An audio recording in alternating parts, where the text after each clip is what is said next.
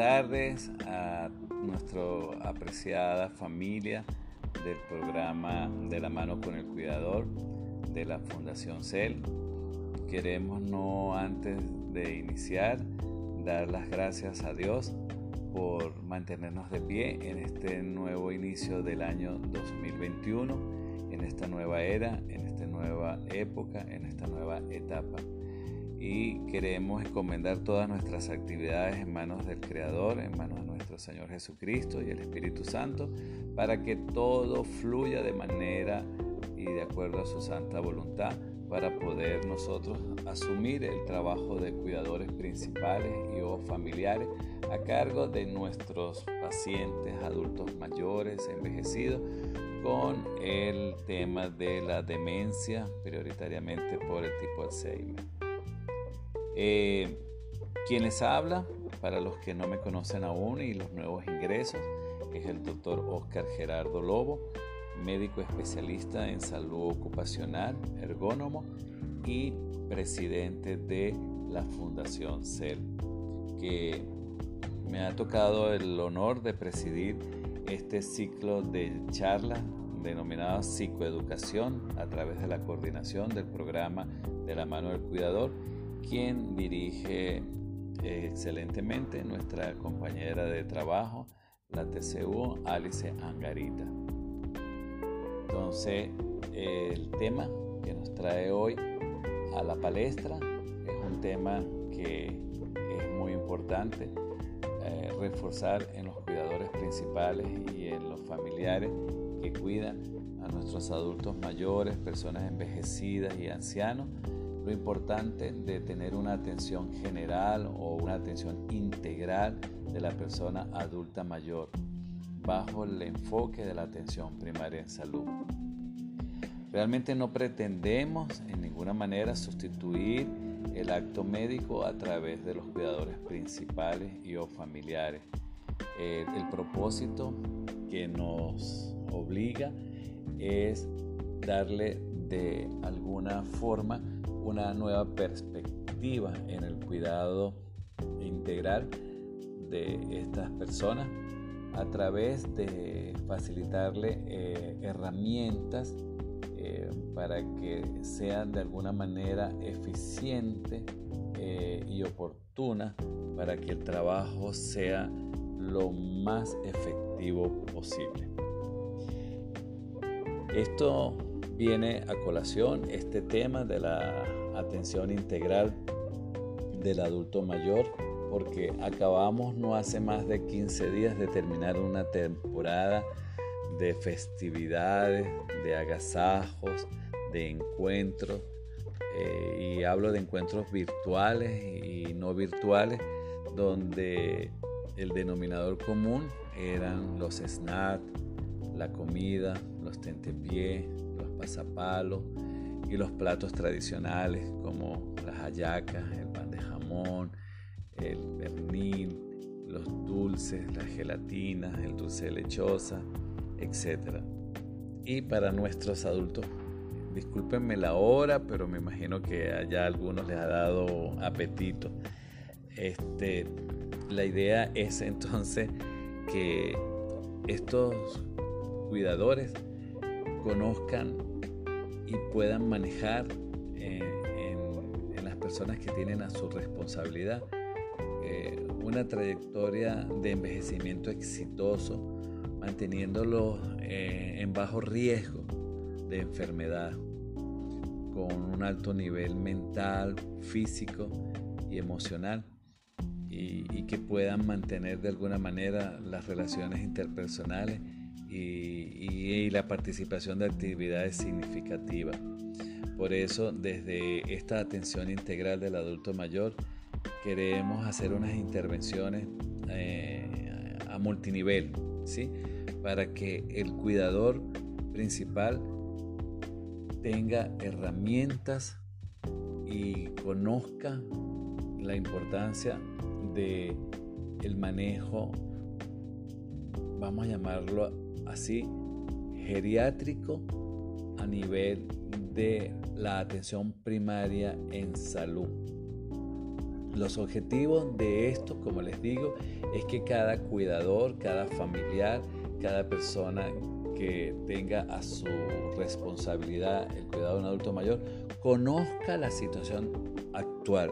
Hoy, enero del 2021, de la persona mm, que está a su cargo, de la persona mayor y empezar a conocer y a documentar los cambios que puedan presentarse en el transcurrir del porvenir y de esa manera este, identificar problemas que no referimos en cierto momento, pero que a la hora que necesite ese paciente ir a una consulta de especialista, nosotros podemos referir cierta data que es muy importante para eh, determinar un plan de intervención mucho más específico. Eh, de esta manera, pues quiero eh, quedar claro de que en las personas adultas mayores, los cuidadores deben de tener claro varias dimensiones del adulto mayor. Tienen que estar con un ABC en cómo puede ser una valoración en la dimensión física, nutricional, funcional, mental y social. Entonces, hoy nos vamos a dar a la tarea de eh, ver cada una de estas dimensiones de manera sencillita. Vamos a ir comenzando desde lo elemental, desde lo que deben de conocer y deben empezar a manejar. Esto es como, por ejemplo, y lo que quiero es sensibilizarlos a que si tenemos un bebé, un hijo recién nacido, tenemos que planificarle las consultas con el pediatra para el tema de las vacunas. Si tenemos a, una mujer que se embaraza por primera vez, tenemos que planificar las consultas con el ginecólogo y obstetra para su control prenatal. Si tenemos una persona que va a ser intervenida quirúrgicamente, tenemos que planificar la consulta con el internista y con el cardiólogo para hacer la evaluación preoperatoria. Bueno, lo mismo sucede cuando tenemos a cargo un adulto mayor y no es porque sea una persona mayor o una persona envejecida o un anciano que no le vamos a planificar las consultas. Entonces, en la medida que nosotros entendamos y asumamos que tenemos los mismos compromisos que con el niño, que con la embarazada, que con el preoperatorio, que con el odontólogo, que con el esteticista, con el peluquero, con la manicurista, así lo tenemos que tener con nuestros adultos mayores. ¿Vale? Entonces, eh, es bien importante mm, que tengan eh, como línea transversal los cuidadores y familiares que mantenerle una trayectoria de envejecimiento exitoso. ¿Ok? Entonces, eh, para dar comienzo un poquito más a irnos adentrándonos en, los temas, pues el número, la primera dimensión que vamos a mencionar es la valoración física.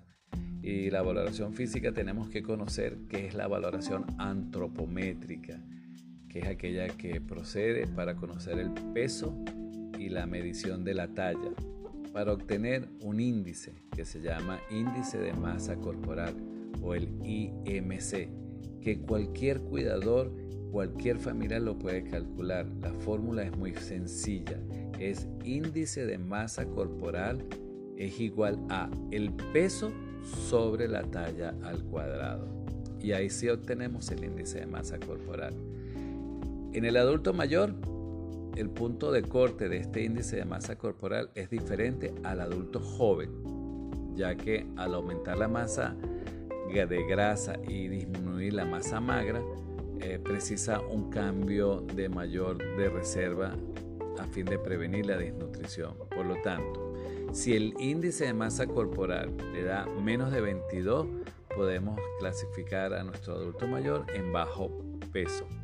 Pero si nos da entre 22 y 27, podemos clasificarlo que está eutrófico o de peso normal. Pero si nos da más de 27, el índice de masa corporal podemos hablar que nuestro adulto mayor tiene un sobrepeso. A ver, ¿qué les parece ese ejercicio? Cuando tengan la oportunidad de pesar y tallar, me calculan el índice de masa corporal y me lo reportan por el WhatsApp privado. ¿Sí? Eh, es muy importante que en el caso de que no podamos tomar la talla real del paciente por alguna alteración de la anatomía o de la columna o una amputación o la inmovilidad impida que se ponga de pie, pues se puede utilizar una fórmula que es del talón a la rodilla para estimar la talla. ¿sí? Y la fórmula es sencilla, es la altura en los hombres es igual a, a una constante que es 64,19 menos entre paréntesis 0.04 por la edad, cierro paréntesis, más, abro paréntesis, 2.02 por la altura de la rodilla. Y ahí obtendremos el índice de masa corporal de nuestros adultos mayores hombres. En el caso de que sea eh, la altura de las mujeres, la tomaríamos de 84.8 menos, abro paréntesis, 0.24 por la edad, cierro paréntesis, más, abro paréntesis, 1.83 por la altura de la rodilla. Y ahí tenemos la altura de las mujeres. Eso es en caso de que no podamos tallarlo eh, en posición de pie o en bipedestación. Eso nos va a ayudar a determinar una serie de enfermedades prevalentes, crónicas no transmisibles y nos va a ayudar para la información adicional. Por hoy, eso es lo que vamos a dejar allí como eh, valoración física. Conocer la valoración antropométrica, índice de masa muscular. ¿Vale? A ver, seguimos con la segunda dimensión que sería la valoración nutricional y aquí es muy importante pues este, conocer un poco cómo es la cavidad oral del adulto mayor, a ver este, si tiene prótesis, no tiene prótesis, si tiene eh, parcial o total, si tiene plancha, etcétera, ¿sí?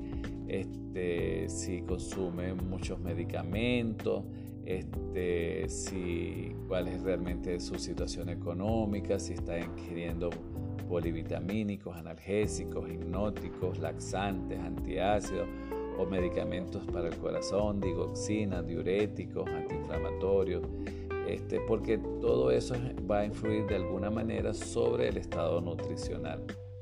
¿Ok? Y de esa manera este, nosotros este, pudiéramos estar asistiendo a las personas. Yo al final de la charla les voy a tratar de anexar unas tablas y unas imágenes para reforzar este psicoeducación. La tercera dimensión es la valoración mental.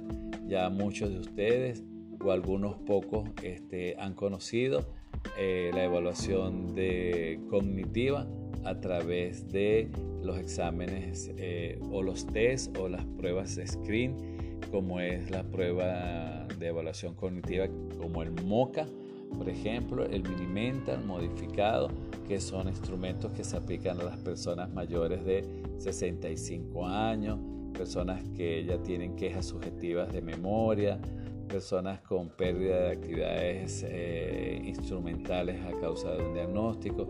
O sea, todo, mm, cada uno de nuestros adultos mayores que tenemos bajo nuestra responsabilidad como cuidado debe de tener una evaluación mental a través de un instrumento sencillo como es el Minimental o el MOCA o cualquiera de estos que muy bien lo dio el año pasado el licenciado David Heredia, que es nuestro psicólogo y especialista en psiconeurología.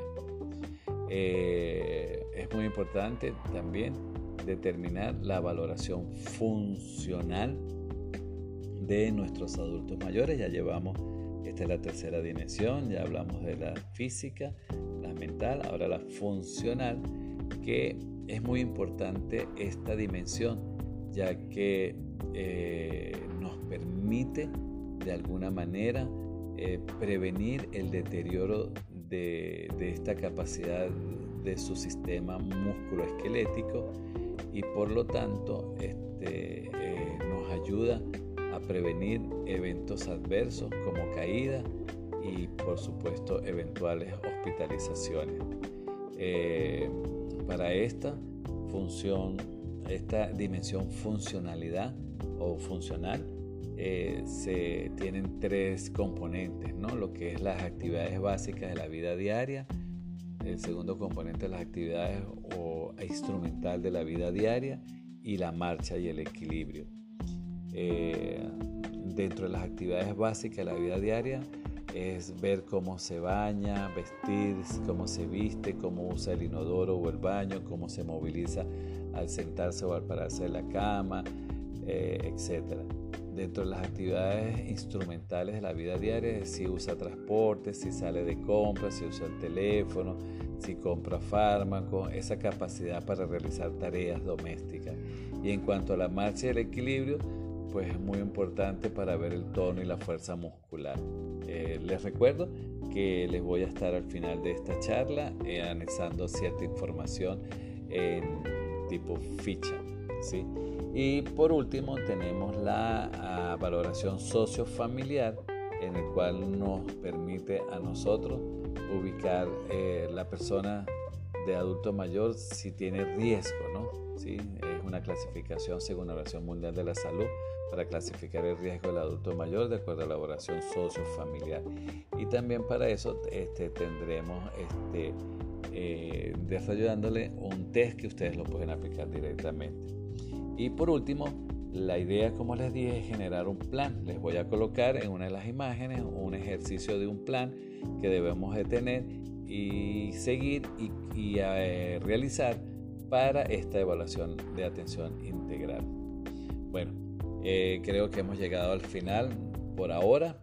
Espero que esta psicoeducación de manera sencilla, básica, elemental, los ayude y los motive a preguntar, a formarse, a cumplir las consultas, las visitas médicas, las visitas domiciliarias y desde la fundación y a través de nuestro Instagram hemos puesto a la orden eh, todos nuestros profesionales que pueden estarle abordando en actividades domiciliarias o si no actividades eh, desde nuestros centros de trabajo como consultorio. Bueno, feliz tarde, espero que haberlos motivado para esta actividad. Bendiciones para todos y feliz tarde.